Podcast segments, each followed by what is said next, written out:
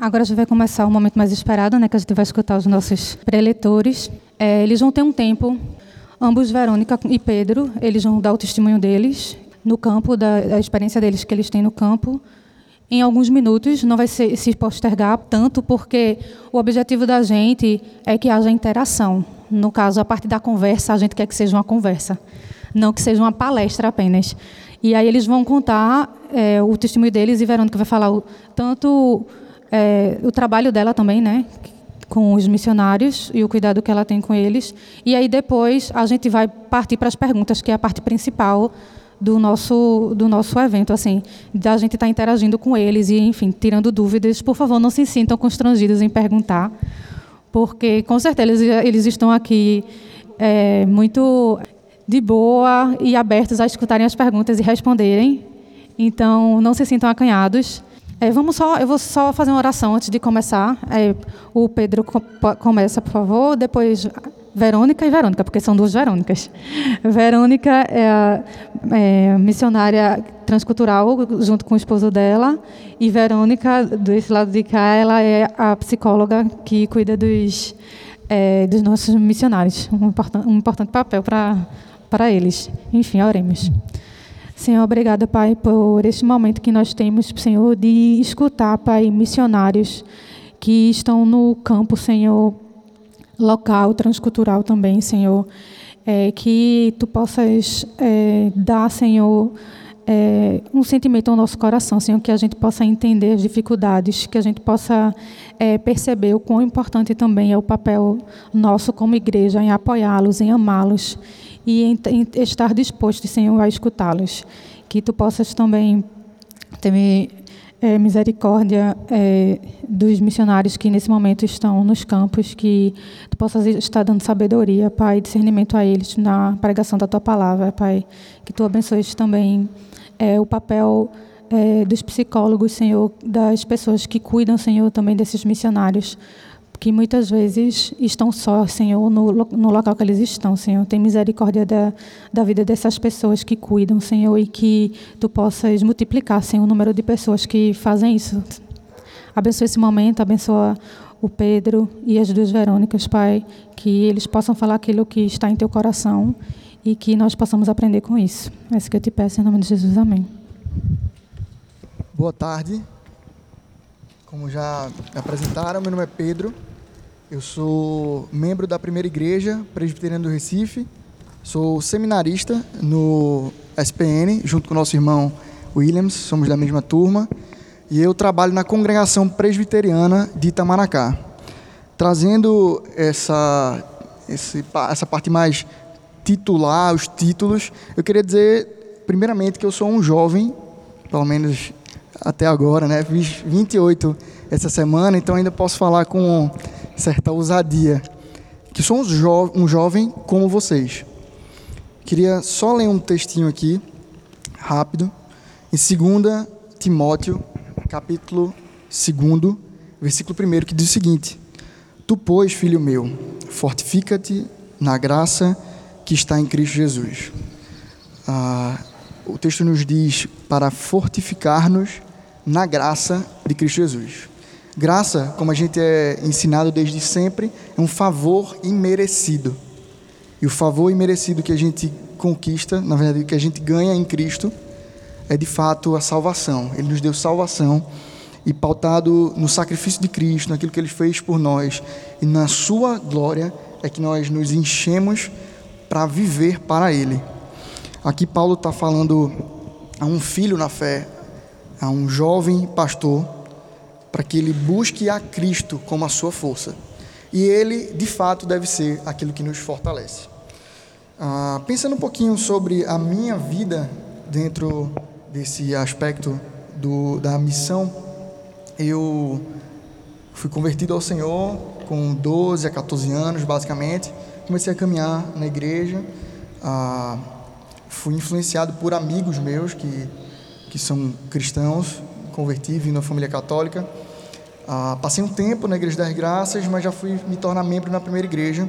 E desde lá fui trabalhando e sendo habilitado pelo Senhor e fui sendo conduzido pelo próprio Deus ao direcionamento de entregar a minha vida ao Evangelho.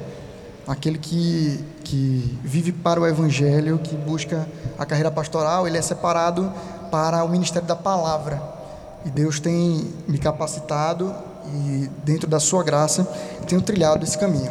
Comecei a trabalhar como professor de escola dominical na primeira igreja, dividindo a classe de catecúmenos com o pastor Cláudio, nosso pastor efetivo, e de há três anos e um pouco eu já havia começado a fazer um curso chamado Curso de Preparação de Obreiros, CPO, lá em Garanhuns. É um curso de férias, onde a gente vai passa um mês lá aprendendo várias coisas e volta cheio de trabalho para concluir durante o, o ano. E no meu segundo ano, quando eu estou prestes a ir, dando aula na escola dominical, o pastor Cláudio me chama e me faz uma proposta. Ah, o campo de Itamaracá ia ficar sem, sem obreiro, estava sem obreiro, na verdade.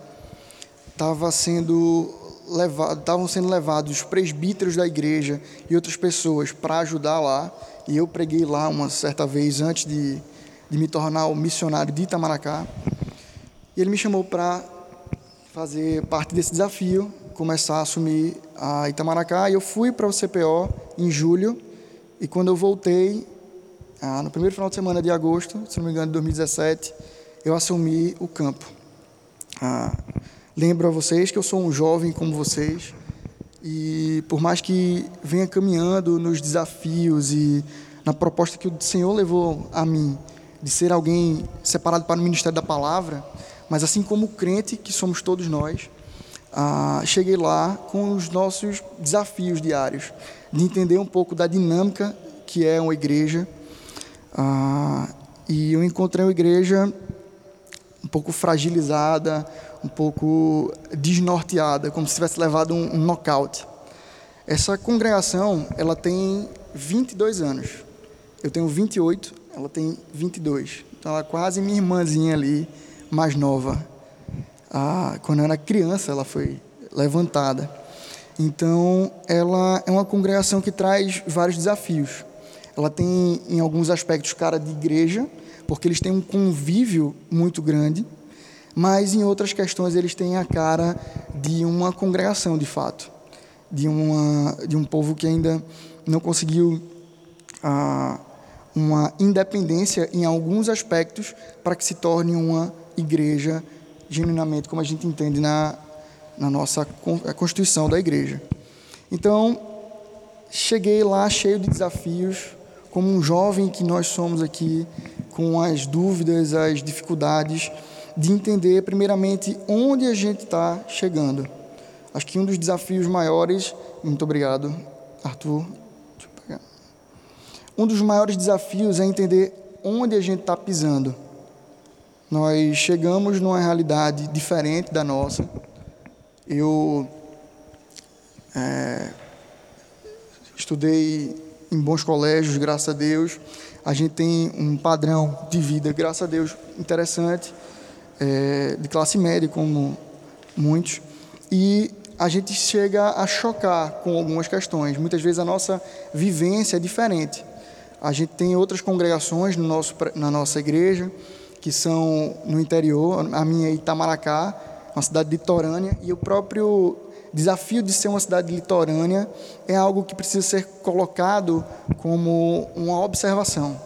Muitas vezes, numa cidade de interior, eles têm a praça para poder os jovens, as pessoas se confraternizar e os fatos de ser litorâneo, eles têm um mar e por isso a profissão deles muitas vezes vem do mar, são pescadores, são vendedores. A gente precisa entender a realidade da igreja a qual a gente tem se colocado a pastorear. o peixe, ele não vem de segunda a sexta. Ele muitas vezes não veio de segunda a sexta e alguém na nossa congregação que é pescador vai ser tentado muitas vezes a um domingo porque a semana foi ruim, ao invés de ir para a igreja cultuar o Senhor e buscar o pão. E esses são desafios que se levantam diante de nós, diante do pastoreio que nós devemos fazer. Uh, eu cheguei lá com a igreja bastante uh, uh, machucada, um pouco triste pela saída do seu antigo missionário. Ah, um pouco sem entender a, essa questão. A igreja foi muito prudente na, nessa, nessa mudança. Ela fez isso por uma necessidade, mas a, a congregação não havia entendido até então. E eu peguei os corações dele, deles muito aflitos, um pouco revoltados com a igreja mãe. E aqui chega algo interessante. É necessário que a igreja mãe esteja próxima à congregação, para que e seja muito clara no trato entre uns e outros, para que eles possam entender as decisões trazidas pela igreja mãe como uma decisão boa, honesta e agradável, primeiramente a Deus, para que se possa conduzir os seus passos. Então, ah, nos dois primeiros anos que eu estive por lá, o meu grande desafio foi entender onde eu estava e poder trazê-los de volta a uma realidade onde eles pudessem ter confiança na igreja mãe ah, e que eles pudessem se entender participantes da, do ministério de missões, de ser missionário do Senhor.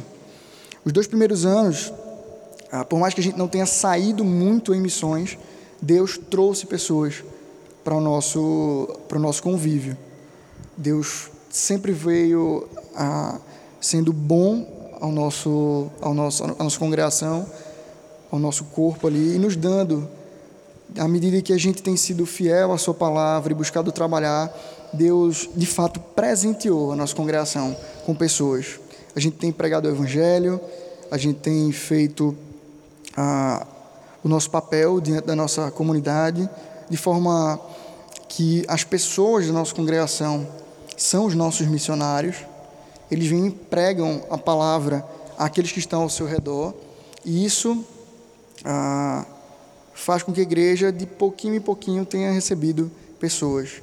Mas muitas vezes Deus nos surpreende com pessoas que vêm buscar a nossa igreja, e essas são as que vêm e têm ficado. Ah, eu recebi uma família como membro ano passado, como membros da igreja, e eles são os mais atuantes. É, o marido dessa família, hoje em dia, é meu braço direito na congregação, alguém que eu tenho me utilizado bastante e alguém que eu tenho caminhado em discipulado com ele, especificamente. E isso tem sido dom de Deus, a gente poder ver Deus trazendo seu povo. Isso também nos humilha, mostrando que nós dependemos da graça do Senhor é Ele quem trabalha através de nós e através do nosso serviço. E muitas vezes nos surpreende com a sua grandiosa mão, com o seu poder, com o seu agir. Muitas vezes a gente acha que a nossa capacidade adquirida na academia, no, nos estudos ou no seminário é que nos farão bons pregadores ou que nos farão bons ah, evangelistas, mas todo o nosso esforço ele deve ser em adoração ao nome de Deus. E é o próprio Deus quem trará as suas ovelhas quando Ele quiser, da forma que Ele quer, para serem aglutinados, trazidos à comunhão dos santos.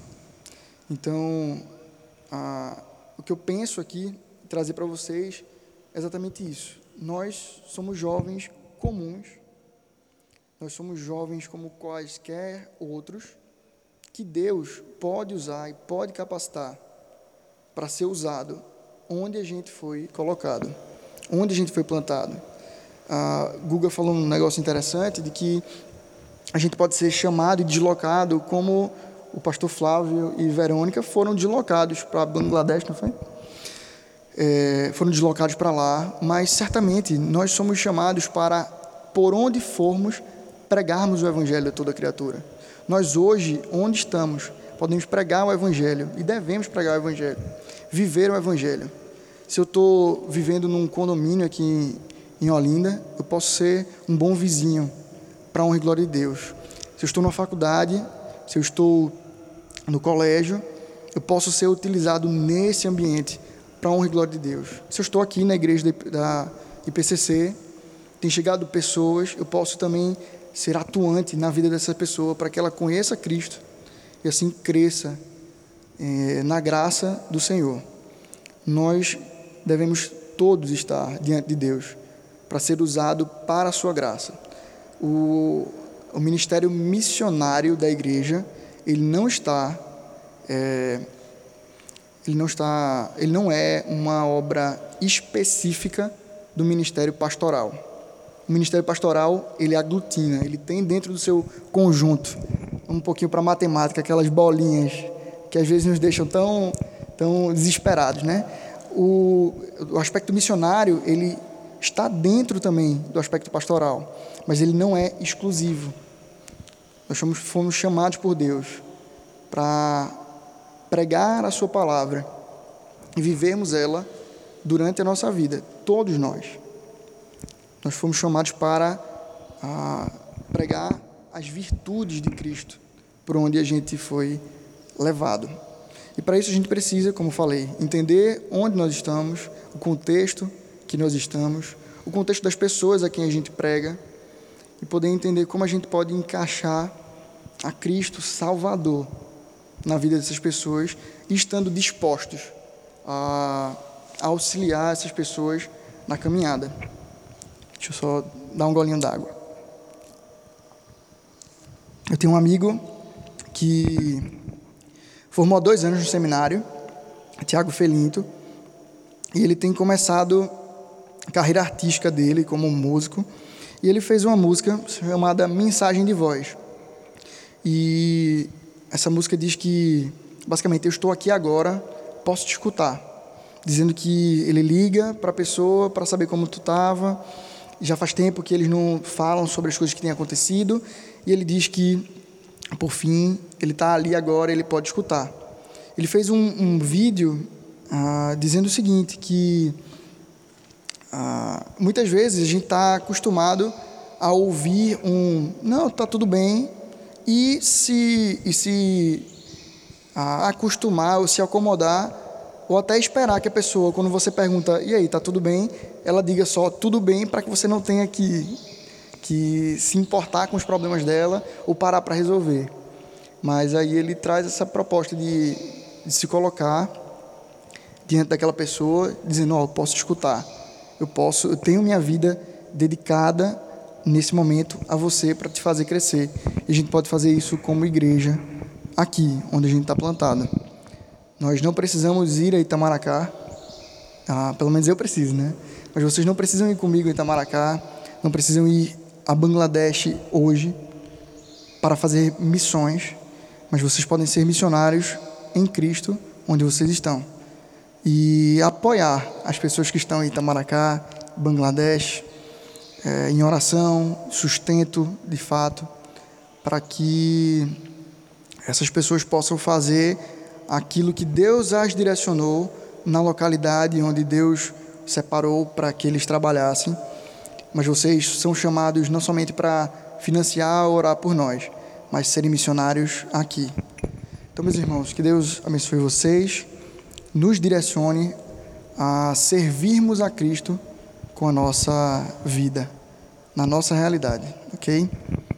É isso, vou passar a palavra para Verônica de Flávio.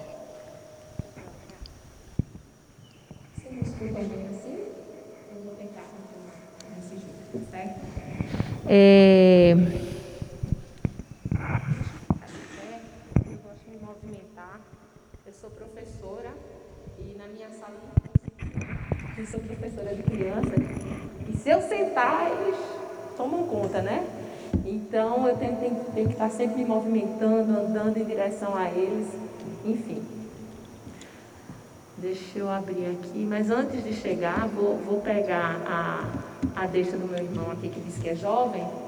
Eu já fui jovem também, entendeu? Já tive os 28 anos, alguns, algumas décadas atrás.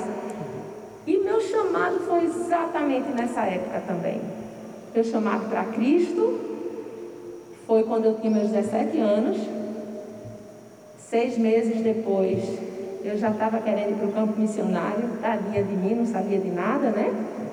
Só fui chegar meu campo, ao, ao campo, né? Lá, aquele campo que o Senhor tinha separado para mim aos 30 anos. Ou seja, vamos nos preparar, porque tem uma longa caminhada aí. Começa agora, com vocês jovens como ele, mas é um caminho, é né, uma jornada. E nessa jornada o Senhor vai trabalhando e preparando a gente. Então, aos meus 18 anos, É, ainda não era. Minha família também veio de uma família. Eu não, não ia chegar lá ainda só porque não, é, não ia. Ah, então tá. Ah, tá ótimo. Que ainda vou chegar aí, viu? Enfim, é, fui chamada por Cristo para logo depois minha conversão está muito bem bem ligada, bem próxima mesmo do chamado. E mesmo não tendo. Agora, deixa lá. É, então, logo que eu recebi, sim, falando da minha história, né? Eu venho de uma família, sou a primeira evangélica da minha família. É, minha mãe foi meu primeiro fruto, né? E depois minha irmã. Mas o Senhor me chamou logo, logo assim, depois, né? Eu senti no meu coração aquele desejo. Foi no. Eita, vai ficar passando, né? eu vou chegar lá, mas ele é mais rápido do que eu. É, não é? Então, pode deixar lá. No primeiro. Aí. Que eu vou chegar lá ainda, que eu não conheci meu marido ainda na história que eu estou contando para vocês. E aqui a gente já está casando. Então, é, tinha um chamado missionário como jovem que era, e ainda me sinto, queria que fosse bem rapidinho. Já sabia para onde ia, né? Só tinha uma coisa que Deus colocou no meu coração, que estava sempre ali. Eu não ia para o campo só, então eu não tinha no meu coração um chamado para ir solteira ao campo. Mas eu tinha certeza que o Senhor ia me levar para o campo. E aí, numa família que ainda não, não conhecia Cristo, sofrendo algumas perseguições, normal, depressão, né? Cheguei ao seminário, é, terminei educação, comecei, é, parei no, na metade de teologia, depois conheci Flávio, esse que vocês vão conhecer daqui a pouco, já, já sabem, né?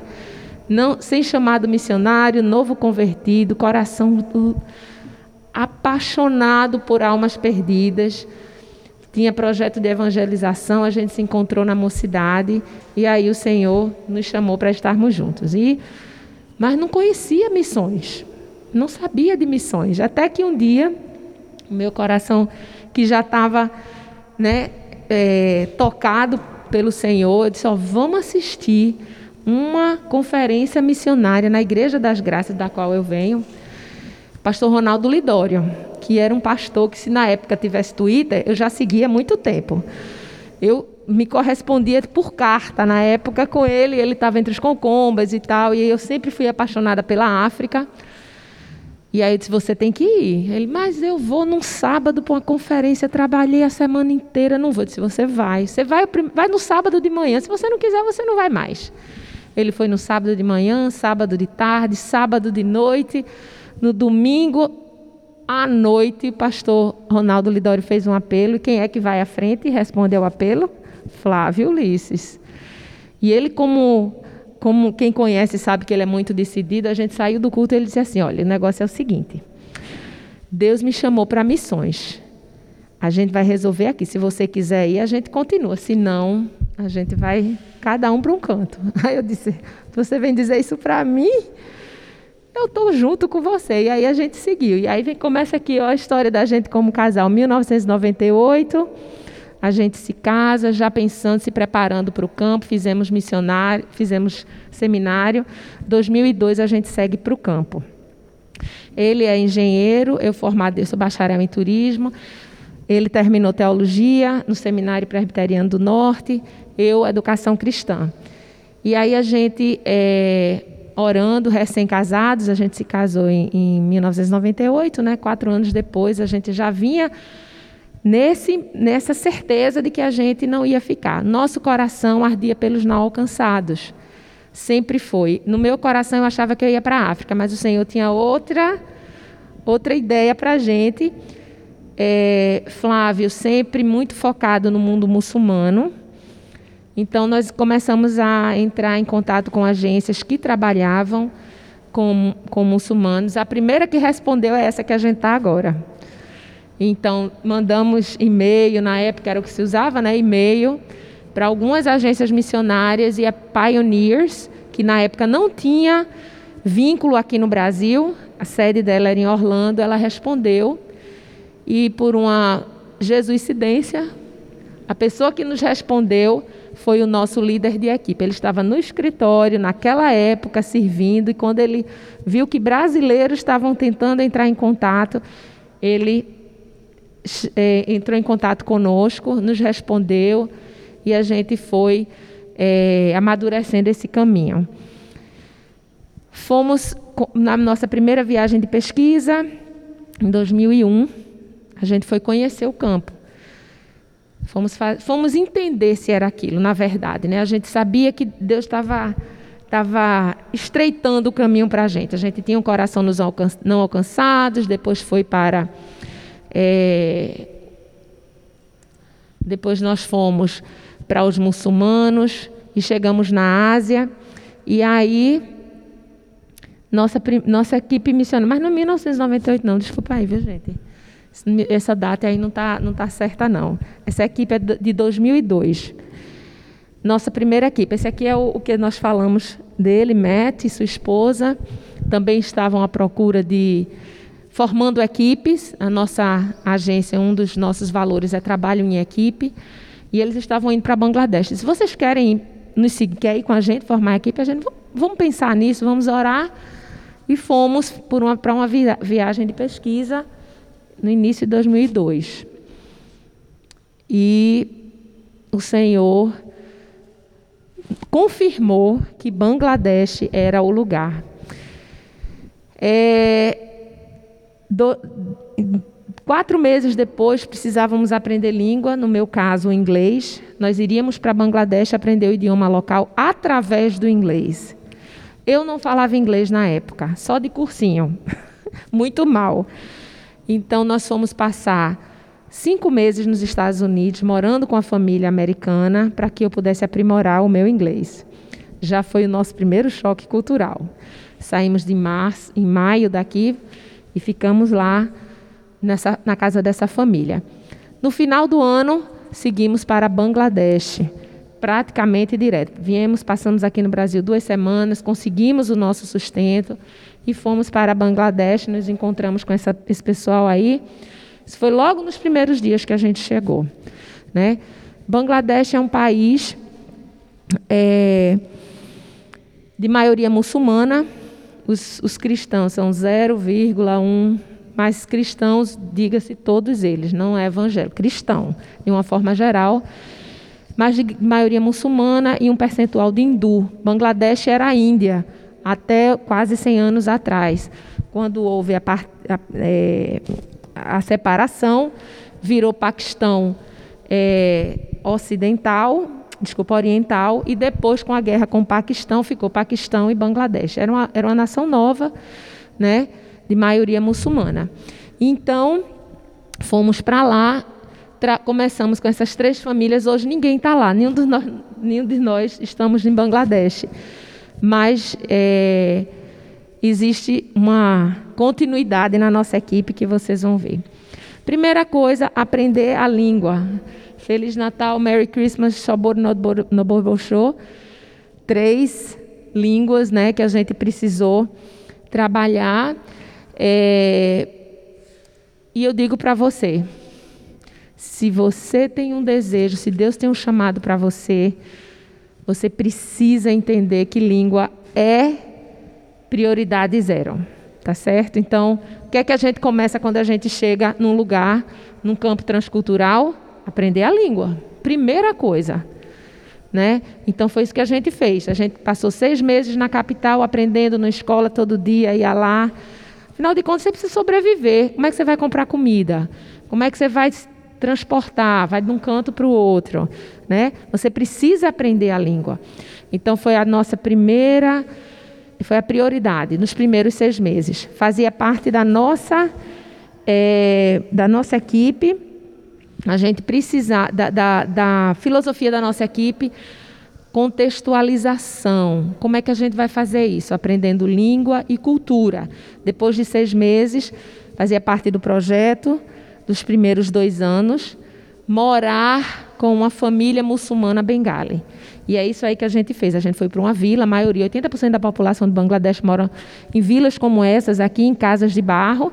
Aquele aqui é o nosso Foi o nosso quarto durante um ano. A gente alugou esse, esse quarto dentro dessa casa de família, de uma família de agricultores. E a gente viveu lá ah, por 11 meses. Né? Passamos 11 meses. Uma vez por semana a gente é, se encontrava com o nosso pessoal da nossa equipe para comunhão. Mas assim, foi um, uma imersão completa, foi uma bênção. Foi difícil, né? mas foi indispensável para o que a gente aprendeu, viveu, nos, nos, é, nos equipou. Eita. Ah, tá. é o aviso. Recebemos visitas dos brasileiros, tivemos aqui alguns brasileiros né, da nossa igreja local, estava junto, inclusive a igreja, a igreja da IPCC não foi, mas pastor é, pastor Sérgio. É, ele foi meu, meu tutor na minha, na minha, no meu trabalho lá da, da, da, do seminário. Então, ele me acompanhou. Nós fomos enviados também por essa igreja. Aqui nós temos alguns. Um pastor Sérgio, que é vitalino, não é o Sérgio Lira, mas foi nos visitar. E algumas outras pessoas aqui do Brasil tiveram lá dois anos depois, né? E foi muito bom receber a igreja e foi um choque para todos eles, né? Também um pouquinho da nossa vida, em 2004 nós tivemos o nosso primeiro filho, Flavinho. Flávio batizando Flavinho. Depois, em 2010 veio Vitória. Hoje ela já está com 10 anos. Nosso ministério lá Flávio, basicamente, você sabe que quando você vai para um país de maioria muçulmana, você não chega lá e apresenta a sua carteira pastoral. Você não pode entrar assim, né? Você precisa ter um visto de trabalho, de estudo, você ou de, né? Então, para nós, é, o que foi o que melhor é, se acomodou foi um trabalho de ONG. Então, Flávio, ele ensinava computação é, na cidade onde a gente morava, que era seis horas da capital. Então, ele ensinava computação, era que é uma das turmas é, dessa dessa, dessa classe, né, dessa, dessa escola. E eu trabalhava e trabalhava com as crianças e adolescentes, né? Precisamos de língua, tá certo? Não se faz nada disso sem língua. Então, é o missionário é um eterno estudante. É muito importante que a gente saiba disso, tá certo? Então a gente tinha que estudar para falar de, Deus, de Cristo para essas meninas, para ensinar é, outras coisas, ensinar a Bíblia, a gente dava aula também de desenho, enfim. Era uma escola dominical. Isso aqui é a nossa equipe. Nossa equipe, é, na nossa agência, a gente preza muito pelo multiculturalismo. Então, a nossa equipe era formada de locais. Esse é um pastor local, tá certo? E sua família. Esse aqui era outro obreiro local. A nossa equipe. Esses daqui são filhos de missionários. Ele é filho desse casal, ela é filho de outra, de outra missionária. Nós, os únicos brasileiros. Esse rapaz aqui, que hoje já também não está lá, mas é, das Ilhas Salomão. Então, assim, era, um, era uma equipe multicultural que fazia parte do perfil da nossa agência até hoje. Né? A nossa equipe, em 2012, nós saímos de Bangladesh em 2012. É, já não eram aqueles três casais, já estava bem grande. As crianças já eram quase metade da equipe, né? A gente vê, gente de várias idades aí, enfim. A nossa equipe já tinha crescido. Em 2012 a gente sai, porque a gente entende que Deus estava nos chamando para outro local. Isso aqui é um pouquinho da vida em Bangladesh. Isso aqui é meu filho Flavinho, frequentou por um tempo a escola local. É, por que eu estou mostrando isso, né? contextualização. A gente tem que se integrar na vida, na vida local. Está aqui meu filho, que estudava numa escola, numa escola local, porém eu fazia o homeschooling com ele. Ele ia mais para a questão de socialização e língua. E minha filha aí, do jeito que eu gostava de carregar lá nas costas, lindinha ainda, eu ainda aguentava nessa época botar lá nas costas. Meu filho com a turminha dele da rua, brincando de cricket, que era é, o o esporte, é o esporte nacional, né? tanto lá quanto na Índia. E aí, em 2012, a gente foi para a Índia. Flávio assumiu uma posição de liderança diária e nós é, é, coordenando e pastoreando missionários tanto em Bangladesh quanto na Índia, então foi muito, foi para a gente foi mais é, interessante nos mudarmos e aí a gente foi para Calcutá, na Índia, completamente diferente, mesmo estado, só muda a fronteira, quer dizer, mesma língua, né? Apesar de ser em outro país, mas um país de maioria e uma cidade de maioria hindu. Né? Essa aqui era a nossa equipe, a gente montou essa, é, na verdade, essa britânica aqui estava sozinha lá quando a gente foi. E aí a gente formou uma equipe. Aqui a gente já tem bastante brasileiro, esse casal de brasileiros, ela é brasileira. A gente, né? Na verdade, nós fomos maioria aí nessa, nessa equipe. Um pouquinho da vida lá, da cultura, o tanto que a gente precisa, né? Fazer parte da, da cultura. Vivi, coloquei ela na escola também, né? para aprender um pouquinho. Na verdade, ela precisou aprender inglês para poder brincar, senão ela não sobrevivia. A gente dividia o corredor, tinha uma, um casal de russo com indiano, a filha falava hindi e russo, e inglês. Tinha outra que falava é, um, um outro dialeto, porque vinha de outra parte da Índia. Qual era o idioma comum da turminha lá do corredor? Inglês. Vitória ainda não estava falando inglês, então vamos colocar Vitória numa escola ela começou a praticar o inglês e depois ela já estava desenrolando, né? E eu fazia o homeschool dela em português. Meus amigos, né? essa daí é uma vizinha muito querida que até hoje a gente se comunica pelo WhatsApp. Já tive a oportunidade de é, levá-la na igreja local de lá, já dei Bíblia para ela, para o filho. Então, assim, é uma pessoa que eu quero muito bem, amo demais. E essas, essas é, raízes aí vão, ficam, né? para a nossa história. Visitantes, esse aqui era meu professor de violão de lá e esse aqui era o daqui do Brasil. Quando eu vim, ele me ensinava. Apesar de que eu não aprendi quase nada, viu, gente? Infelizmente, nem me peço. E a gente se despediu, a gente deixou Bangladesh, é, a Índia, né? Retornamos para o Brasil em 2015. Ah, na verdade, 2016, em janeiro, a gente chegou aqui.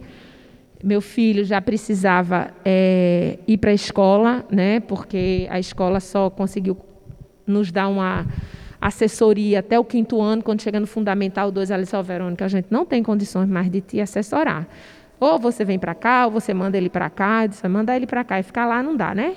Então a gente voltou para o Brasil, estamos aqui hoje meu marido e eu fazemos parte da base, né, da Pioneiros e é, passou. Oh, só ia colocar agora a minha.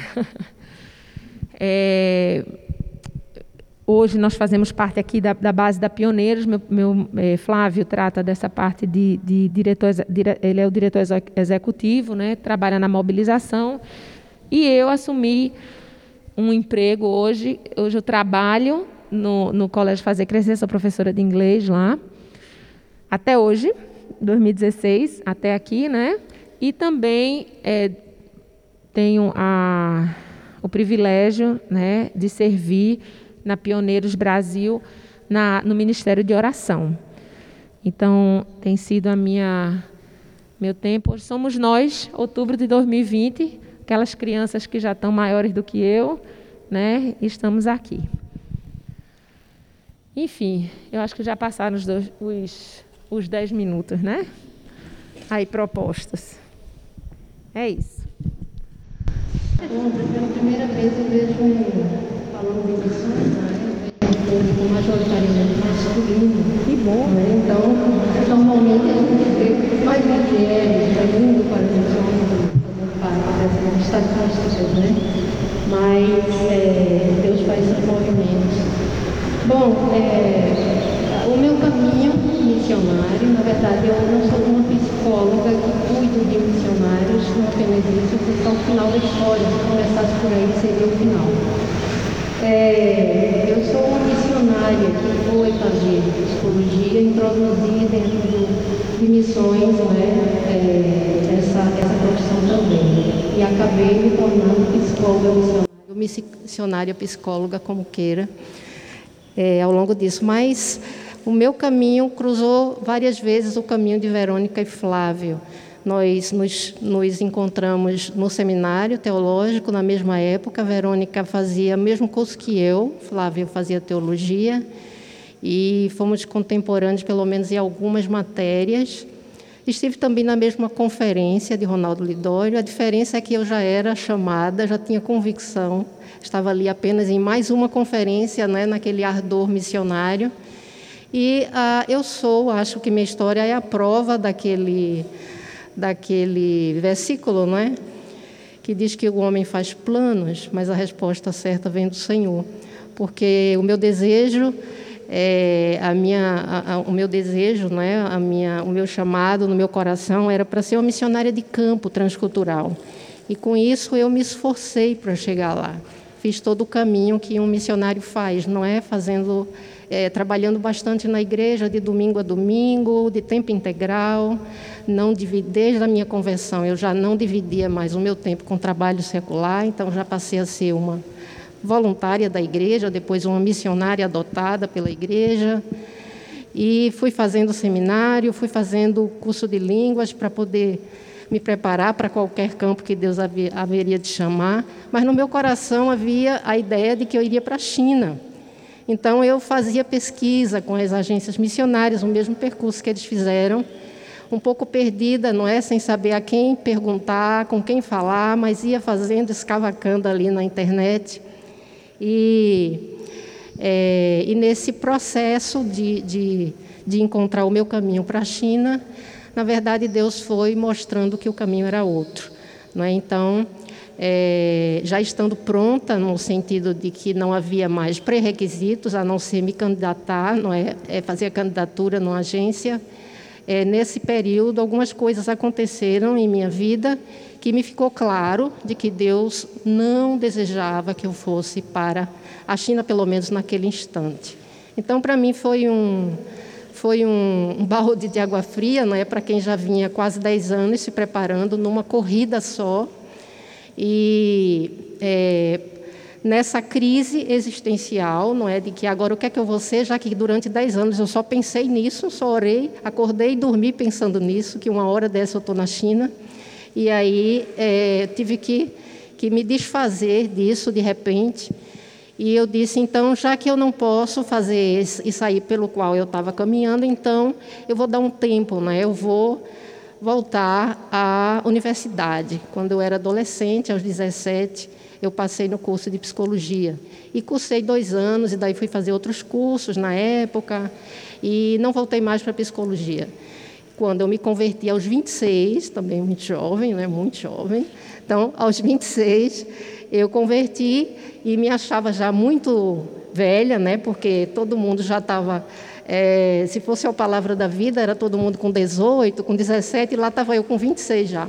Então eu não esperei, com três meses de conversão, aqui está o texto, o texto de Jonas, né, na pregação de Jonas. É, quando o pregador então falou ali, ó, Deus falou para Jonas, Jonas, dispõe-te, aquela palavra ali ficou na minha cabeça. Então, três meses de conversão, eu estava num acampamento ali aos 26, completamente fora da faixa de, de idade, a faixa etária né, do pessoal, mas foi ali que Deus me convocou para missões. Então, o meu, o meu chamado ele foi quase que simultâneo com a minha conversão. Com três meses de conversão, eu recebi esse, essa, essa, clara chamada de que eu não seria uma, uma cristã comum na igreja é, e que eu ia ter um caminho diferente. Ficou muito claro para mim. Foi perturbador. Tamanha foi a clareza, né? Foi perturbador. Eu fiquei no quarto um pouco desnorteada por muito tempo, mas depois fui, fui aprendendo a ouvir a voz do Espírito, porque eu era recém-convertida, e a partir daí foi só um caminho é, quase que retilíneo, não é? é? Fiz o Palavra da Vida naquele mesmo ano, era um acampamento de final de ano, de janeiro, não é? E em fevereiro eu estava inscrita no Palavra da Vida, recém-convertida. Então, talvez a mais velha de idade, não tinha outros mais velhos que eu lá, tinha casal e tudo. Mas é, a mais nova convertida era eu, com certeza.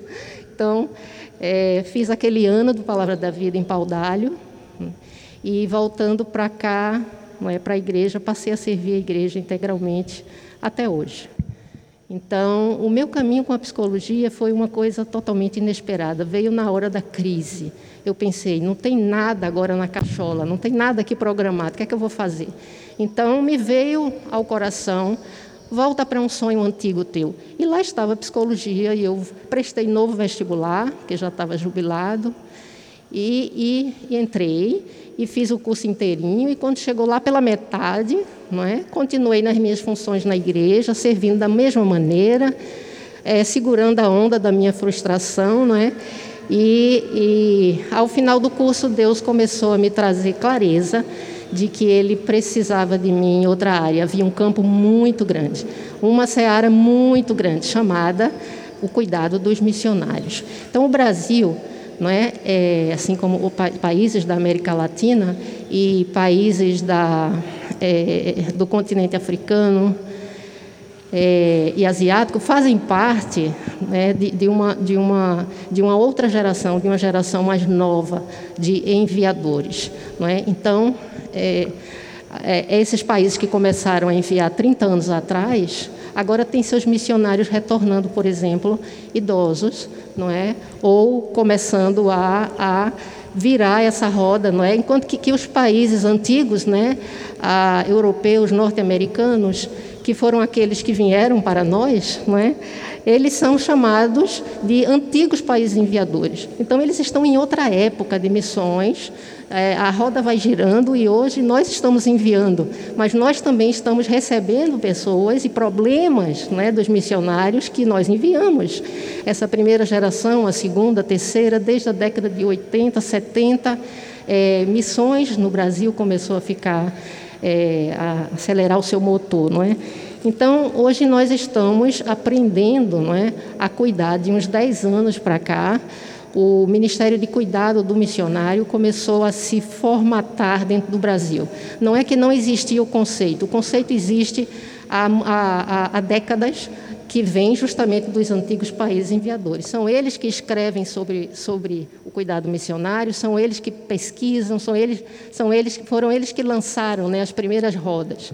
Hoje nós estamos numa fase do cuidado missionário no Brasil e na América Latina. O Brasil é o país talvez mais desenvolvido da América Latina em termos da ação do cuidado missionário, das estratégias, de livros escritos, de artigos, de pesquisas, de pessoas preparadas. Então, é, nós fazemos é, um movimento não é, grande hoje. Hoje já é possível fazer isso, porque o conceito se tornou, vem se tornando de, de 10 anos para cá, cada vez mais conhecido no Brasil. Então, 10 anos atrás, ah, deixa eu ver, a gente está em, em 21, né? Então, é, mais ou menos, sabe que eu não sei, tem mais de 10 anos que eu estou nessa área do cuidado missionário. E quando eu comecei, eu digo para você, eu escrevi meu projeto e eu bati em 500 mil portas, não é? Interdenominacional de agências de igrejas e as pessoas diziam é tudo muito bonito, parece muito legal, mas nós não achamos que isso vai dar certo. Então eu levei muitos nãos, não é? Ninguém queria fazer uma parceria de cuidado missionário, ninguém queria que eu fosse missionária, nem que fosse voluntária, que eles não tivessem custo algum, mas eles não queriam. Então é, foi difícil e, e, esse é o meu perfil, é um perfil bastante é, desbravador, não é? E Deus me chamou para uma área onde no Brasil a coisa não não não era conhecida ainda. Mas é, eu havia desistido de ir para o campo missionário, lembra? Porque Deus falou, você não vai. E eu disse, tudo bem, então fico. Mas me dá um novo projeto, algo que eu possa viver, não é? Se fosse para pregar, eu tinha pregação aqui certinho. Mas não é, né? Então, é, eu, eu, fico pensando na proposta, é, na, na na, na, perspectiva que cada um tem de vida. E quando você é, é, esvaziado de uma perspectiva que você caminhou com ela por muito tempo, você fica, e agora, o que é que vai ser? Não é quero servir a Deus, mas quero servir com um propósito firme, onde é que eu vou chegar com isso? Não é? Então, Deus foi me enchendo com esse novo propósito, que era de me preparar para o cuidado missionário. É uma área que exige muito, muito preparo. Um dos preparos que eu tive foi na área da psicologia, mas eu já vinha sendo preparada por Deus sendo missionária local há 10 anos. Não é vivendo como missionária, vivendo de sustento da igreja, vivendo trabalhando, é, treinando pessoas, liderando equipes. Tudo isso é treinamento, tudo isso é treinamento. E eu não sabia para que Deus queria isso. Fiz o seminário teológico, fiz uh, outros cursos e então fui sendo preparada. E finalmente a psicologia veio apenas coroando ali o tipo de ministério que eu iria fazer, porque eu trabalho hoje enfaticamente com a psicologia dentro dentro da, das missões. Então, as missões que falo são as agências missionárias, né, que a gente tem dezenas no Brasil. É? Então, comecei é, é, é, nesse período em que concluí o meu curso de psicologia. Então, Deus fez um, um rebuliço aí, um movimento, não é? na minha vida e também com a minha liderança, porque eles não achavam que eu devia ser uma, uma, uma psicóloga, achava que era uma coisa assim muito ah, vai perder tempo com isso, né? Vai desviar da missão e vai, vai, vai clinicar. Como é que é isso?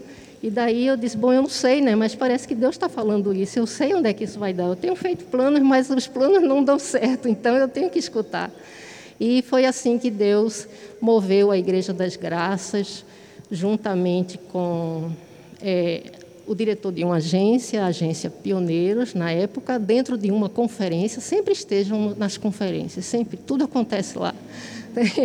Mas vá assim, sabe? Vá assim, preparado, porque às vezes Deus faz assim, ó, com o dedo, e quando você vê, você está em outro, você tá, foi trasladado e não percebeu. Foi o meu caso nesse, nessa conferência.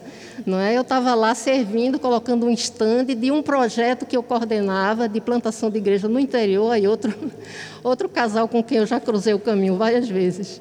Esse casal que está na minha frente. Então, estava é, ali botando o stand no meio de tantos, o stand de Verônica estava lá também, e não sei o quê. E no final de tudo, daquela conferência nas Graças, que não é a minha igreja, mas eu estava lá, é, é, o pastor Sávio falou, acho que era ele já, o pastor Sávio falou, vem cá, Verônica, no final, eu digo, opa, fiz algo errado, né? vai ter bronca. Aí subi, ou então vai ser uma oferta, né? ou uma coisa ou outra. Aí subi, cheguei lá na sala dele, tinha já uma reunião montada, que era Flávia e Verônica, que estava lá sentado. Vê como o caminho da gente cruza. A gente combinou de estar aqui hoje junto, não. Eu nem sabia que ela vinha. Então, estava é, lá Verônica e Flávio sentado, estava ali o diretor Márcio Garcia, da Pioneiros na época, em São Paulo, e ele era o preletor da conferência, e estava Bom, estava eu, né? Estava o pastor Sávio. Então, o pastor Sávio disse: Olha, nós fomos almoçar juntos hoje e a conversa foi falando assim sobre missões e apareceu o seu nome e de repente nós fizemos um plano sobre sua vida e nós já temos tudo acertado. Ou seja, a Igreja das Graças quer te apoiar a chegar a um campo missionário para você ter uma experiência transcultural que você não teve ainda. Foi bem assim como eu estou dizendo para você ter uma experiência transcultural que você não teve ainda, porque você já fez parte teológica, você já fez parte prática, você já, já tem tudo isso aí, já fez psicologia, e agora o que te falta para você ser uma boa psicóloga de missionários é você ir ao campo transcultural. Aí eu fiquei boquiaberta, claro, porque eu havia sonhado e orado e me colocado a Deus tantas vezes, tantas vezes, tantas vezes, e não aconteceu. E agora que eu disse, não vou, tudo bem, entendi, vou ficar, eu sirvo ao Senhor daqui mesmo, e está tudo bem, vou trabalhar em outras coisas e tal. Aí Deus faz, agora você vai. E você não vai ter nem problema de fazer plano, nem projeto, nem levantar suspense, nem, nem coisa nenhuma, porque está tudo aqui arrumadinho. Foi, foi tremendo. Foi o mover de Deus, assim, parecia que destampou o céu e aquela salinha ficou bem iluminada. Eu fiquei tão louca que eu saí dali, daquele lugar, e fui para um interior e aluguei um quarto e fiquei três dias lá, sem conseguir falar. Fiquei atônita, assim. Eu disse, Deus, vocês não sabem o caminho para levantar um sustento, vocês não têm ideia o que é, que é isso. E, de repente, eu não estava fazendo planos de nada. De repente, Deus disse: Você vai sustentar, você vai mandar, você vai receber na sua casa, que era a proposta de Flávia Verônica, que eu fosse para Bangladesh, etc. e tal. Bom, os planos mudaram, esses planos iniciais. Em seis meses eu estava realmente saindo do Brasil, mas os planos iniciais mudaram. O desafio foi feito e, como, como toda desbravadora, adora desafios. E aí o que aconteceu? Eu disse: topei vamos lá, Deus está falando, Deus está fazendo, Deus está movendo. E eu fui correndo para a casa do pastor Sérgio, com muita intimidade, né? depois de anos trabalhando, a gente chega já na casa assim, pastor, tenho algo a dizer. Olha, aconteceu isso, isso, isso, isso hoje. Vamos orar, vamos orar sobre isso. O senhor vai orar, porque eu já orei mais de 10 anos e agora Deus falou, Deus se revelou, Deus abriu as portas. Agora, tchau, pastor, fique aí. Ele ficou assim mesmo na sala, sem poder andar, é claro, ali sentado, e eu fui embora e estava muito agitada, né? E daí eu disse, é isso aí. Ele me apoiou, a gente fez planos juntos e a Deus foi direcionando e eu fui para a África do Sul aonde eu fiz esse estágio transcultural, foi tremendo, maravilhoso, foi de Deus, porque Bangladesh ou qualquer outro país daquele porte, como Verônica falou, eu não ia ter trânsito, eu não ia poder andar sozinha como mulher dentro de um país muçulmano, eu não ia poder explorar o lugar, eu não ia poder crescer na língua, porque a língua é outra. Então, ia ser apenas um estágio transcultural dentro da casa de Verônica e atrás de Flávio, porque o homem vai na frente. Então, é, não ia ser essas coisas. Agora, a África do Sul foi a, mão na luva, porque daí, aí sim eu mergulhei no inglês. A África é uma coisa maravilhosa, não é? De, de tanta diversidade. Eu pude viajar, então eu fui para vários países da África, fiz cursos na área de cuidado missionário em países que estavam oferecendo, visitei missionário tanto quanto que eu podia, pegava ônibus, avião, tudo que tinha na frente, explorei tudo que era lugar. E fiz curso com missionário, fiz encontros, passei final de semana, passava, enfim, fiz tudo que podia e cresci muito naquela época. Quando eu voltei, todas as portas se abriram. Veja como é, tudo no tempo de Deus. Aí as portas que eu batia para poder entrar, que ninguém queria, agora todo mundo queria que eu trabalhasse para eles. E aí foram surgindo, é óbvio, pouco a pouco os convites. E ah, eu fui aceitando e fui trabalhando e fui me engajando, tempo encerrado. fui me engajando, eu vou só fechar a frase, tá? Fui me engajando e Deus me deu a oportunidade de chegar até aqui onde estou hoje. Então, é, sim, sou uma psicóloga que utiliza a sua profissão abundantemente no trabalho missionário. Sou uma missionária, tá bom? Estava fazendo uma listinha. É, a gente vai abrir agora para perguntas. E aí eu queria saber se algum de vocês já tem. Pode levantar a mão. É, a primeira coisa que eu queria falar é louvar a Deus pela vida de vocês três. Verônica, diz não, diz não. É, Pedro, Pedro. é Flávio? Pedro. Pedro, Pedro. E Verônica. É, ficou Flávio na cabeça. Primeira coisa, eu queria louvar a vida de vocês, porque é edificante ouvir o testemunho de vocês, o quão Deus pode usar vocês. E muitas vezes a gente não faz o plano, né? Aí Deus, tudo, tudo. É porque eu queria assim, minha filha. Então vai ser desse jeito. E isso é edificante eu vi, é agradável e glória a Deus pela vida de vocês. Eu fiz uma série de perguntas também. Aí eu posso fazer assim, Amanda. Eu posso fazer uma pergunta e abrir para outra pessoa fazer. É melhor, eu acho. Senão vai monopolizar, né? Tem que dar oportunidade para as outras pessoas. A primeira pergunta que eu tenho é para a Verônica de Bangladesh, foi como eu anotei. é, como os muçulmanos conviviam com vocês cristãos? Eu fiquei curioso com isso, porque disse que a maioria do país é muçulmana, vocês ficavam na casa de muçulmanos. Exato. Gente, é o seguinte. O melhor lugar para se pregar o evangelho é entre os muçulmanos. Sabe por quê? Porque eles são tão curiosos. São tão curiosos. A primeira coisa que ele faz assim, ele sabe que a gente não é de lá. Então, quando ele vai lhe conhecer, principalmente marido, né? o homem com homem. Você é cristão? É a primeira pergunta. Você é cristão. Agora você precisa saber como você vai responder isso, né? Porque o cristão para ele tem outro significado. Então, assim, e você, você perguntou como, é, como era você, como você convivia. Primeiro, eles sabiam que, que nós éramos cristãos, porque a gente não era bengalha, a gente era do Ocidente, eles sabem, Brasil achavam que nós éramos católicos. E aí a gente, conhecendo a cultura, a língua, a religião, a gente sabe como responder de uma maneira que eles entendam. Se você disser, sim, eu sou cristã, ele vai trazer toda aquela bagagem que ele tem. Para eles, por exemplo, Madonna é cristã, porque tem uma cruz aqui, ó, canta. Na Madonna não é nem da época de vocês, não sabe quem é, não. Mas, vamos supor, quem seria hoje? Acho que o Na United. Quem é? Beyoncé, sei lá. Que tem uma cruz para ele é aquilo. Hollywood, entendeu? É cristão. Então você tem que dizer, eu sou uma seguidora de Cristo. Eu não bebo, eu não, minha mulher, a gente, é, nós somos um, pertencemos um ao outro. A gente não não, não, enfim, não comemos. Na verdade, quando a gente está lá, a gente respeitava isso, a gente seguia o, a dieta deles, a gente não comia porco, não entrava na casa da gente porco, eles sabiam disso. Então, a gente respondia a pergunta de acordo com o que eles sabiam e a gente segue Jesus. Nós somos seguidores de Jesus Cristo. E aí a nossa vida, né? Ia mostrando isso, a maneira com que a gente se comportava, a maneira com que a gente se vestia, a maneira com que eu me relacionava com meu marido, a maneira com que, enfim, tudo isso é muito importante quando você vai, vai para o mundo muçulmano, porque ele já tem uma ideia pré-fixada de quem você é e você vai ali para derrubar aquilo. Você vai mostrar a ele que Jesus Cristo, você vai mostrar Jesus Cristo, não o que eles têm na cabeça, né? Então, assim, é, fomos bem recebidos. Na casa onde a gente morou, todos sabiam que nós éramos cristãos.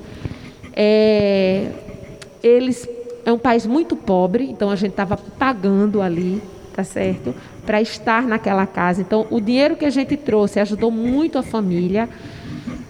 Por outro lado, isso ter um estrangeiro na casa dele trouxe muito status e honra independente de sermos cristãos, nós éramos estrangeiros. Então, assim, vinha gente de outras vilas só para olhar para a cara da gente. Entrava no quarto, que a gente tinha um quarto. Ela nem. Aí olhava, olha, nunca tinha visto um filtro na vida. Aí olhava, via o nosso filtro, assim, assim. Aí saía, pronto, ia-se embora. A gente, né? Então a gente era uma questão de status também para a família. É muito interessante isso, a maneira com que a gente foi muito, nós fomos muito bem recebidos. Até hoje a gente tem contato com essa família, porque é, eles são muito. É, eles nos chamam de tia, né? A gente faz parte da família, eles nos adotam mesmo como familiares, né? Então, assim, não foi difícil. Difícil era a gente é, ver as pessoas que a gente aprendeu a amar não seguindo a Cristo. A gente teve a oportunidade, depois de de dominar a língua, né? de falar com eles sobre Cristo, de desmontar paradigmas, de entregar uma Bíblia e de orar com eles, eles irem para a nossa casa quando a gente já tinha a nossa casa e orarmos, ver como é que a gente vive. Mas isso é para a gente é difícil, a gente vê que essas pessoas elas ainda não receberam Jesus ainda. Isso é o que é o, é, é o mais difícil, na verdade. Eu queria fazer uma pergunta para Pedro. É, apesar de ser perto, né, como tu falasse, é bem diferente. O, culturalmente falando, a economia da cidade é diferente, enfim. E tu também falasse que tu tivesses uma criação completamente também diferente da realidade de lá. E eu queria saber como foi que tu lidasse com isso, assim, tipo, de ser, porque querendo ou não, é uma coisa que você nunca conviveu, é uma coisa que você não tem experiência e você está à frente de, um, de uma implantação de igreja e tal, enfim. Aí, tipo, com, como foi para tu essa questão do, da diferença cultural mesmo? Porque é uma diferença cultural e econômica na, que tu nunca tinha tido experiência e que estava tendo agora. E o impacto também para tua esposa, assim. É, como para ela foi, tipo, não sei, tipo, como foi a, você, tu já era seminarista quando vocês casaram, se, enfim, como foi o impacto também para ela, porque vocês vão como um casal, né? É, deixa eu começar por essa aqui. A Ana Paula, minha esposa, né? Ela dá graças a Deus por eu não ser seminarista ah, no começo do nosso casamento. A gente casou um ano antes de eu entrar. Isso porque eu gosto muito de socializar. Então a lista já foi apertada de casamento. Se tivesse com um seminário, eu ia querer chamar todo mundo. Brincadeiras à parte. É, Ana Paula ela é filha de um pastor, então ela conhece é, essa realidade. Pastor Edilson, ele foi pastor aqui na Igreja Madalena, em Recife, e hoje está pastoreando Vitória do Espírito Santo, a Igreja da Mata da Praia. É, então, para ela, desde quando a gente começou a namorar, a gente já conversou a respeito do ministério. A gente sempre foi muito amigo, então, um pouco antes, sondando ali para saber se a gente namoraria ou não, eu ainda tinha minhas crises de entender se de fato a, meu chamado era para ser pastor. Eu, eu queria ser presbítero. Por quê? Porque fica na igreja, não vai comprometer tanta coisa. Então eu chegava para ela dizendo: não, não, acho que pelo menos presbítero ali e tal. Eu fico muito contente com isso. Mas Deus vocacionou para o ministério da palavra em si. Então, é, começou assim. Então, quando eu fui para o campo de Itamaracá, eu já tinha experiência de, de um pouco de experiência de pregação, muito pouco mesmo, e um pouco de experiência de ensino. Eu sempre gostei de ensinar e tudo, já era professor da escola dominical. E o meu primeiro impacto foi conhecer as pessoas, uh, entender a, a dinâmica de, de como é que eles viviam de fato, entender um pouquinho do que era uh, cultural para eles, do que era importante para eles. E isso foi com o tempo. Uh, é interessante isso. Hoje eu, eu olho para Itamaracá, minha congregação, e vejo quais são os desafios que eles precisam ah, ser levantados. A gente olha para a congregação e vê o que é que precisa ser feito aqui. No início você não tem isso. Então a gente vai pregar o evangelho e conhecendo as pessoas. Busquei ir de casa em casa, tentar visitar o pessoal. Eu fui solteiro ainda. Então, uma das estratégias que eu tive foi, e eu ia final de semana, então dormia na congregação. Depois de um tempo comecei a dormir na casa de um dos rapazes que eu estava discipulando, então já era um momento que a gente tinha de ganhar mais intimidade. A gente ficava até um pouquinho mais tarde conversando, não tão mais tarde no domingo, porque eu precisava me preparar, né, pro, pro culto, não podia dormir tão tarde. Mas comecei a visitar, comecei a ter esse tipo de, de ligação. Depois dormi na casa de um outro rapaz que eu estava é, discipulando. Então a gente foi se dando a conhecer, visitando, fazendo as, as programações. Nisso a gente foi conhecendo o local, conhecendo a cultura, percebendo os desafios e assim tentando trazer o remédio da palavra para aquilo que era levantado lá como necessidade. Então, basicamente isso. Som. Eu tenho uma pergunta para um dos três, assim é, principalmente para as que saíram do país. É, eu entendo, eu suponho que vocês passaram por algum processo de mudança de hábitos mesmo, de rotina, alguma coisa. Eu queria saber de vocês como foi esse processo de mudança de hábito mesmo, para cumprir, para se foi difícil, como foi tocado.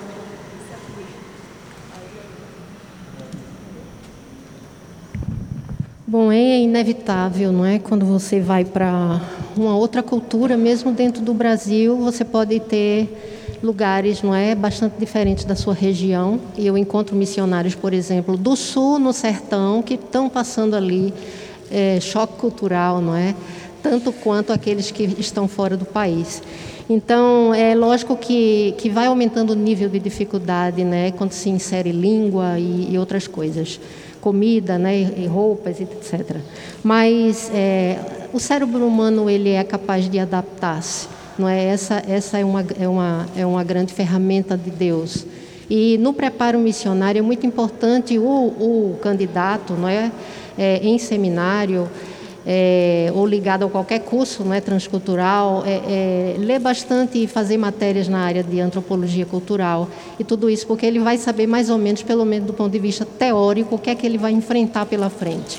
Agora, a experiência, ninguém está livre de, de, é? ninguém está isento de, de mergulhar no, na agonia, às vezes, que é enfrentar uma outra cultura por long, médio e longo prazo. Isso é porque sua cabeça cansa, porque o seu psiquismo, vou falar aqui mais do ponto de vista mental, não é psicológico, o seu psiquismo ele tem proteção com relação à sua identidade cultural. Então, falar uma nova língua, é, é, mergulhar e emergir em outra cultura significa uma afronta para tudo aquilo que você absorveu como sujeito cultural na sua cultura. Por isso dá dor de cabeça, por isso baixa imunidade, por isso você fica nervoso, por isso você passa por altos e baixos, alguns entram quase em depressão e por isso alguns outros não são capazes estruturalmente de ficar no campo e retornam. Então é bastante desafiante. É uma adaptação que vai muito além de trocar de roupa, botar roupas diferentes, muito além disso. Mexe com a sua identidade cultural e por isso é tão desafiante. Mas é possível. O meu trabalho da área do cuidado, ele trabalha também com os desgastes que o missionário tem nessa área de adaptação, nessa fase de adaptação, que também não é rápida, viu? É bastante longa para alguns, intermediária para outros, mas sempre existe um bom tempo em que sua mente, seu cérebro está se acostumando a viver em outra cultura. Ok? É, eu, posso só falar um pouquinho da minha experiência. Acho que Verônica Farias falou assim muito é, assenhoradamente, muito corretamente, né, que existe um processo de conhecimento teórico, mas a gente vai ter que passar pela nota. Cada um tem o seu, cada um tem a sua aquilo que precisa que vai ser trabalhado, né? Eu queria só acrescentar o seguinte: eu fui muito abençoada com a, com a equipe que o Senhor me colocou. Era uma equipe que que, que via muito essa questão da contextualização, era uma equipe que nos ajudava a ver o país, o campo e a cultura de uma maneira positiva, nos incentivava a experimentar. Eles, olha, durante dois anos, que eram esses dois anos iniciais, você vai ser, é, você vai se aventurar, né? Você precisa. Então, assim, eles mesmos tinham muito zelo pela cultura, muito respeito pela cultura. Então, essa visão, ela ajuda muito a gente. Quando a gente vai com essa atitude, a atitude também vai ajudar muito. Aprendizado, a sua experiência pessoal, mas a sua atitude. Então, a nossa equipe, ela tem uma atitude muito positiva. Experimente, é bom. Olha que comida gostosa. Olha que roupa bonita. Eles têm essa e essa. Então, assim, a nossa tendência é que nós sejamos etnocentristas. Nossa cultura é a melhor. E brasileiro, diga-se de passagem, ele é muito crítico. Né? Você sai, por exemplo, uma, da nossa cultura para uma cultura asiática, por exemplo, para onde eu fui, para um país muito mais pobre do que o nosso, o, a questão da limpeza, você não imagina como o brasileiro sofre. Mulher principalmente. Então, assim, era nojo de tudo. Era... Então, você precisa se despir de muita coisa, refazer muita coisa. Então, a equipe, a nossa equipe, eram, e nossos líderes de equipe, na verdade, só tinha ele e mais outro casal, eram, foram pessoas, assim, é, extremamente sábias, nos ajudando a enxergar as coisas de uma forma positiva, né? E claro, o trabalho, o trabalho de, um, de um cuidador para ir acessando aqueles seus limites, né? Muita gente chega em limites, né? E o cuidado é, ajudando, fortalecendo é, a pessoa nesses primeiros anos é muito importante.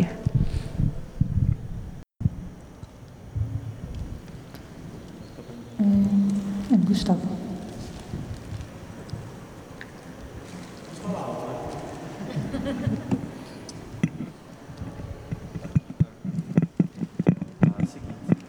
Para ouvir?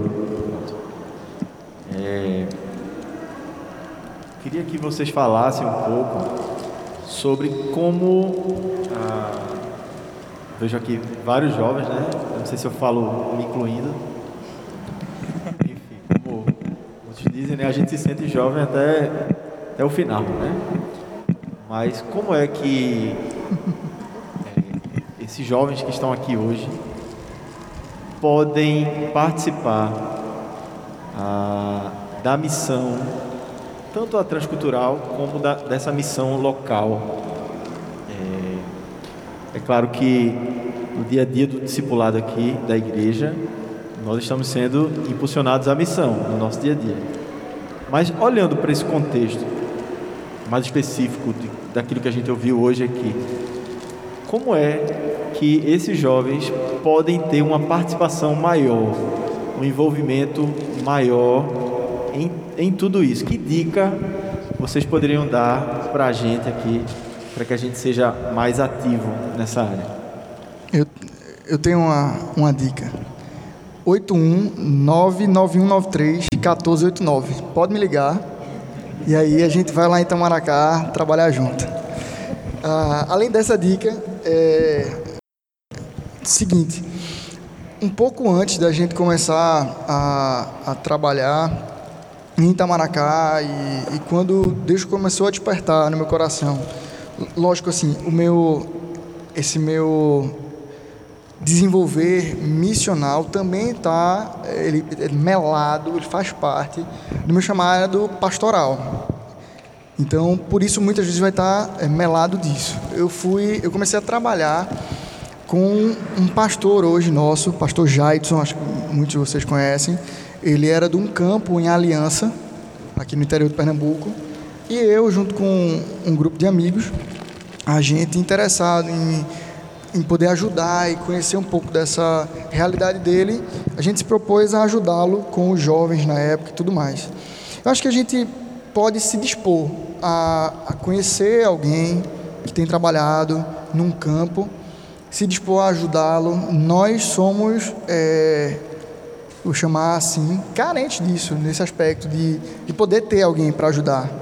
Lá em Itamaracá, na minha situação, a gente bate o escanteio, tem que ir lá cabecear, ser o goleiro adversário, entendeu? O técnico ainda. Então, assim, ter pessoas para nos ajudar é algo interessante. Tenho conversado muito com o Williams, ele tem ah, me chamado, ah, me convidado até, me chamado para a gente poder juntar os jovens daqui, fazer um, um trabalho missionário lá em Itamaracá e, e poder viver um pouco disso lá. E eu digo assim para vocês, estou à disposição de vocês. Pode pegar o meu número com o William, se alguém decorou aí nessa rápida passagem. Também pode me ligar, pode falar comigo. Vou estar sempre à disposição de vocês. É, mas se não comigo, procure outras pessoas que, que têm feito isso. Se você quer conhecer um campo missionário, pelo menos aqui perto, tudo, é, e conhecer um pouquinho do dia a dia e poder estar disponível para ajudar essa pessoa, busque alguém ah, e se disponha a viver um pouquinho da experiência com. Do, na questão uh, transcultural, eu nunca nem saí do Brasil, então não tenho como ajudar muito não.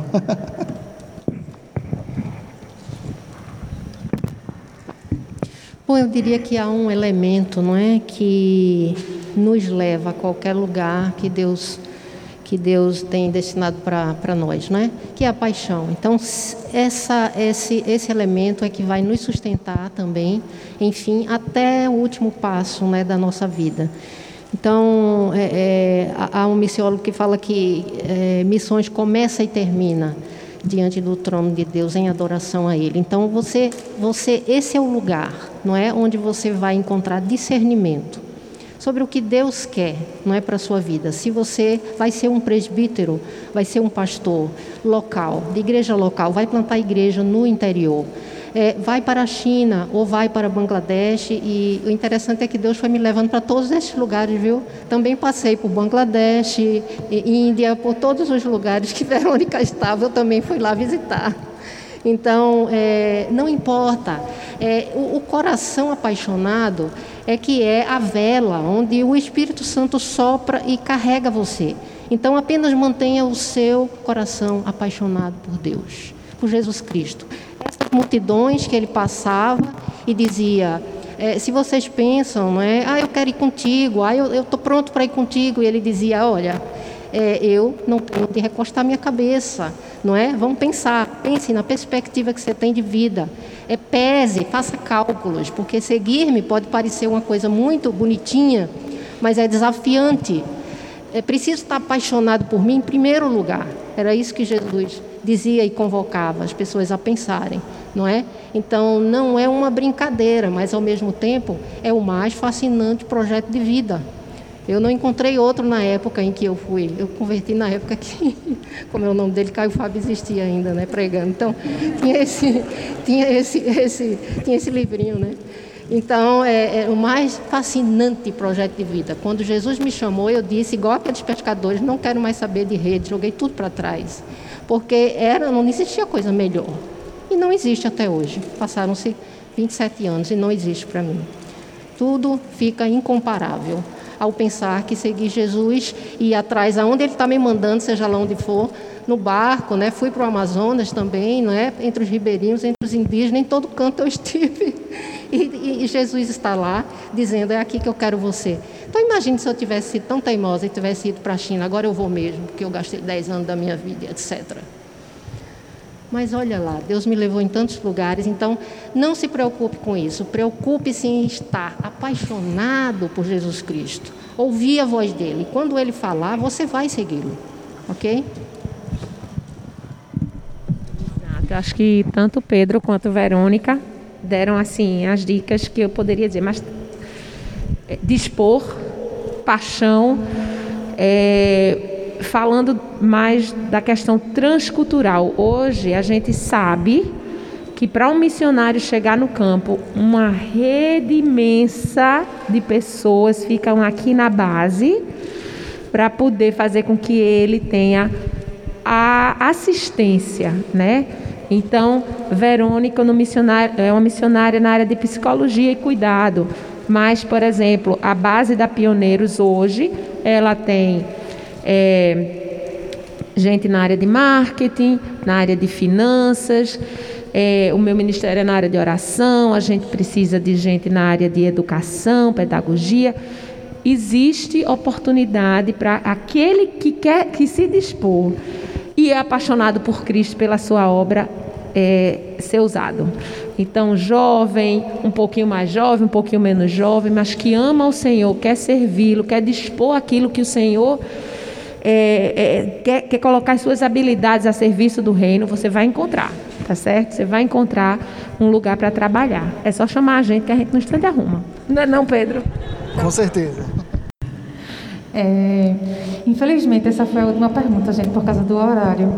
São, cinco, são 4h59 e, segundo o decreto, a gente tem que terminar às 5 horas para que. pra, e a gente, infelizmente, a gente precisa seguir o decreto, mas é, se vocês tiverem alguma outra pergunta, vocês podem fazer a eles. Eu tenho, particularmente, eu, tenho várias, o Romeu também. É, vamos orar é, para terminar. Gustavo, tu poderia orar aqui, por favor? Vamos orar. Senhor Deus, muito obrigado, Pai, por esse tempo onde a gente é levado, Pai, a pensar em tanta coisa, Senhor. Em meio a cada história, cada testemunho contado, a nossa mente viajou junto com eles ó Deus, nessas histórias, vendo a tua mão, vendo o agir poderoso do teu espírito e vendo, Pai, que o Senhor é fiel, que o Senhor trabalha para a glória do seu próprio nome e nos inclui, Pai, nessa missão maravilhosa. Ao mesmo tempo, o Senhor cuida de nós, o Senhor demonstra o seu amor tão gracioso, Pai, para com a vida daqueles que se dispõem, daqueles que buscam em primeiro lugar o teu reino e a tua justiça e veem as outras coisas sendo acrescentadas na vida. É maravilhoso, Senhor Deus, testemunhar, ver, Pai, e saber que ao passo em que a gente se dedica a Ti, ao passo em que a gente de fato leva o Senhor a sério, que a gente arregaça a manga e vai cumprir o ide do Senhor ah, é muito bom ver a tua fidelidade, Pai, sendo derramada em nossas vidas. Sabemos que o Senhor é, anseia, ó Deus, fazer isso na vida de cada crente. Ó Deus, o Senhor tem um, uma missão, o Senhor tem um chamado para cada crente. Que o nosso coração esteja disposto a obedecer à voz do Senhor.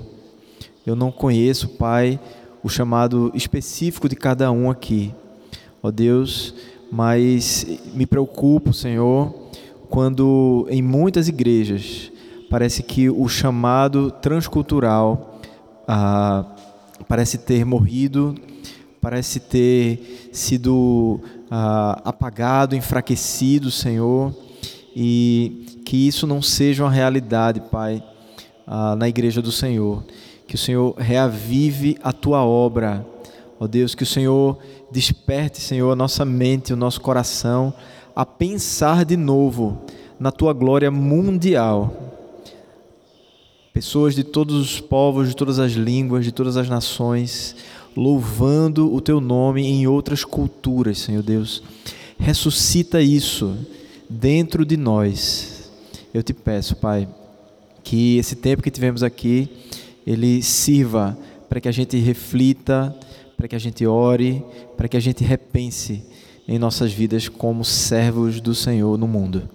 Assim te oramos e te agradecemos, ó Pai. Rogamos a tua bênção, Senhor Deus, sobre a vida dos palestrantes dessa tarde e sobre a vida de cada um de nós aqui. Em nome de Jesus. Amém.